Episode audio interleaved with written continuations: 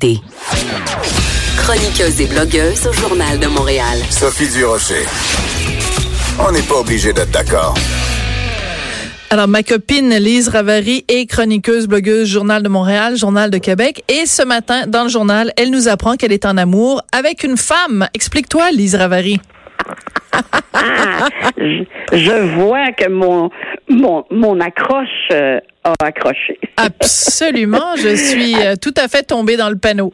Ah, bon, ben, parfait, c'était le but de la manœuvre. Alors, ce, que, ce qui m'est arrivé, c'est que oui, je, j'ai comme, je pense, bien des gens dans le monde euh, ressenti un, un coup de cœur pour la première ministre de la Nouvelle-Zélande, qui, depuis les événements du 4 euh, mars là-bas, a fait un parcours sans faute et il mm. faut le faire. Là. Je veux dire, c'est pas évident avec la, pression, 50 personnes mortes, des, dizaines et des dizaines de, blessés, la pression internationale, euh, des gens, de, des dirigeants étrangers qui euh, qui lui tapent dessus. Euh, bon, ça venait de partout et elle est restée digne. Elle a montré sa compassion de manière authentique. Il y a des photos d'elle où on la voit en train de serrer dans ses bras euh, des femmes euh, musulmanes, probablement bon des, des proches d'une victime, et tu vois dans son visage qu'elle ressent vraiment quelque chose. C'est sincère. C'est ah, sincère. Il n'y a pas moyen de s'en sortir, c'est sincère. Parce que nous, on a un premier ministre qui est un ancien professeur de théâtre et qui parfois a versé des larmes. Et quand il verse des larmes, on ne sait jamais est-ce que c'est sincère ou c'est le comédien Trudeau qui verse des larmes. Mais elle n'étant pas comédienne, euh, quand on la regarde, en effet, c'est comme écrit dans son visage qu'elle a une peine profonde. Elle est comme atteinte personnellement par ce drame, comme on l'est tous. Hein, c'est un ben, drame épouvantable qui a ébranlé le monde, c'est certain.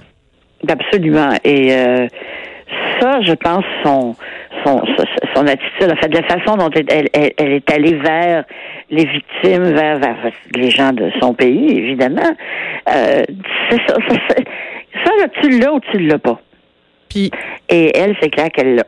Elle l'a.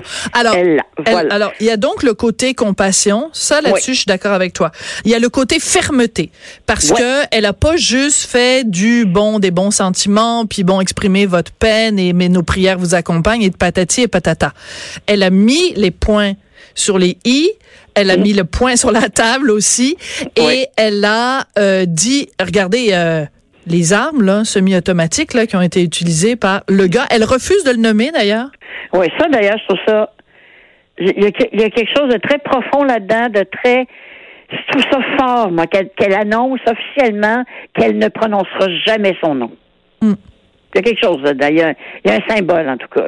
Hein. Et, parce elle, veut elle veut pas en faire une vedette, ça c'est clair. Ben, elle ne veut pas en faire une vedette et aussi comme c'est un citoyen néo-zélandais, euh, euh australien. Ah, australien, pardon. Oui. OK, ça m'avait échappé, tu vois. C'est un Australien qui était en Nouvelle-Zélande. Qui était en Nouvelle-Zélande, mais bon, on est d'accord que c'est quand même, ça fait partie de l'Océanie, là, c'est le même, ben c'est le même sous-continent. Mais, euh, mais, mais, euh, ce que je veux dire, c'est que le fait de le, de le, de le nommer, le fait de, de moi-même aujourd'hui, je le nommerai pas non plus, le mhm. fait de le nommer, ça lui donne une humanité et à partir du moment où on considère qu'il n'a qu'il a enlevé son humanité à ses 50 victimes, le fait de pas le nommer, c'est justement une façon de pas de pas d'être logique dans cette dans cette cohérence là. Oui, absolument. Puis si je reviens sur ton affaire des, des, des, armes à feu, moi ce qui m'a euh, renversé là-dedans, c'est la vitesse avec laquelle elle a fait ça. Ouais. Elle n'a pas dit on va étudier, on va faire des commissions parlementaires, on va commander des études, euh, puis on s'en reparlera dans deux ans, là, comme ça se passe des fois ici, hein? Ouais. Et c'est arrivé, balaboum, toi. Allez, les armes, merci, bonjour, c'est fini. Mais bonsoir. Et c'est intéressant parce que aux États-Unis, il y a plein de gens qui font des parallèles entre tu sais, tu regardes la Nouvelle-Zélande, il y a une tuerie. Quatre jours plus tard, la première ministre arrive, met le point sur la table en disant toutes ces armes-là, out, bye bye, on veut plus rien savoir. Aux États-Unis, combien de présidents On se rappelle Obama qui avait dit ah mais c'est la dernière fois, puis on va faire quelque chose, puis Alors, mais il se passe rien.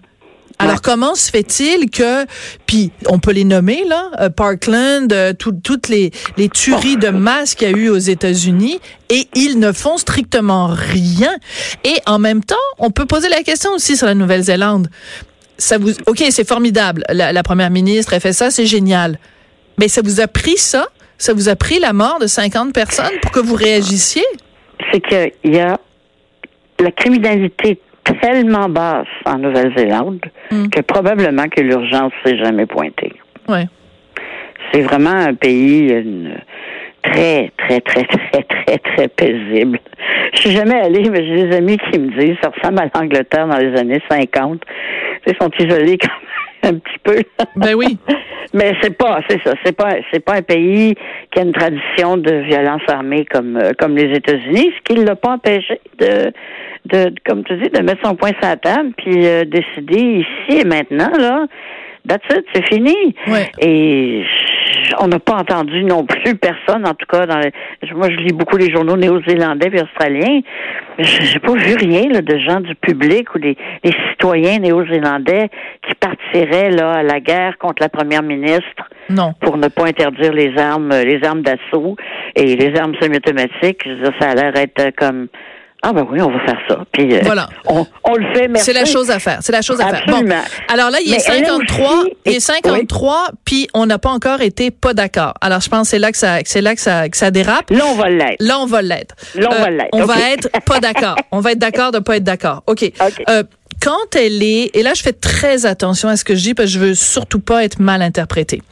Quand elle est allée en effet à la rencontre des proches des victimes, elle a choisi, c'est un choix personnel qu'elle a fait, de porter un hijab, de porter un foulard sur la tête. Il y a des gens qui sont issus de la communauté musulmane qui ont écrit dire on peut parfaitement exprimer toute sa compassion pour les musulmans qui sont décédés, mais ce n'est pas nécessaire de porter sur sa tête un signe de soumission, un signe politique. Et pourquoi donc est-elle allée mettre un hijab? Toi, tu trouves ça formidable qu'elle ait mis un hijab? Non, non, je trouve pas ça formidable. Je trouve pas ça formidable. Je trouve que moi, je veux pas euh, débattre du, pas dans ce cas-ci. maintenant, si dans six mois, elle se promène encore avec un hijab, là, on verra. Mais en plus aussi, en, Nouvelle-Zélande, il y a moins de 1% de, de musulmans. Mhm, mhm. C'est pas un endroit où il y a eu des tensions comme il y a eu peut-être en France ou en Angleterre ou euh, en Italie. Tu comprends? Ça fait partie de. Je pense que c'est leur petit côté. Euh, petit côté euh, un peu euh, la, magie, là, tu sais, un petit côté, un petit côté un peu à part des choses. Oui, mais Lise, Lise pose-toi la question pourquoi a-t-elle mis un hijab? Pourquoi, pourquoi a-t-elle je veux dire, elle pouvait très bien, son geste de compassion était tout aussi euh, euh, fort et tout, tu, tu les tu prends quelqu'un dans tes bras. Et d'ailleurs, il y a une image qui m'a frappée parce qu'à un moment donné, elle prend une femme dans ses bras et la femme n'est pas voilée. Alors on a devant nous la première ministre qui est pas musulmane mais qui porte un voile musulman et une musulmane qui porte pas le voile. Mais je veux dire, pourquoi tu pourquoi avoir recours à ce symbole-là? Comme si c'était la seule façon d'exprimer ta compassion Je, je comprends pas ce bout-là. Peut-être parce qu'elle-même est une femme. Euh, c'est un signe visible de j'essaie de, de rationaliser ça, mais tu sais, c'est peut-être une façon de voir ça comme un, signe visible de soutien. Si elle avait été un homme, c'est clair qu'elle n'aurait pas fait ça. Mais aussi, aujourd'hui, en, en Nouvelle-Zélande, euh, ben là, hier, parce qu'avec les heures, ça c'est compliqué, mm. merci, euh, euh, il y a plein de gens dans le pays qui ont porté des, des, foulards en... Mais, mais pourquoi? Même, même des policiers, Sophie. Mais oui, mais c'est ce bout-là que je, que je décroche. J'ai la plus grande compassion. Je trouve que c'est un drame épouvantable qui est arrivé. Et pour exprimer cette, cette compassion-là, alors qu'il y a plein de, de, de, femmes musulmanes qui ne portent pas le voile. Ben Pourquoi on utilise ce symbole-là? C'est toujours prendre pour acquis qu'une vraie musulmane ça porte, le voile. Donc, je trouve qu'on déplace le débat. Ça, oui. Bon. Mais écoute, je, comme je dis, moi, je ne ferai pas de polémique avec ça. Je fais pas une polémique, mais je suis euh, surprise que, j'aurais mieux aimé qu'elle choisisse peut-être autre chose mais vu les circonstances, l'horreur de la chose. Bon, ben la prochaine fois, écris-la dans ta chronique. Comme ça, ce sera plus clair. Parce que là, ben oui, mais tu m'appelleras pas pour me le demander. bon, ben là, OK. Hey, Lise, merci beaucoup. On se retrouve lundi à la prochaine ah, chicane. Absolument. Bon week-end. Merci beaucoup. Et ben, je remercie Joannie Henry la mise en onde, Hugo Veilleux à la recherche. On se retrouve lundi.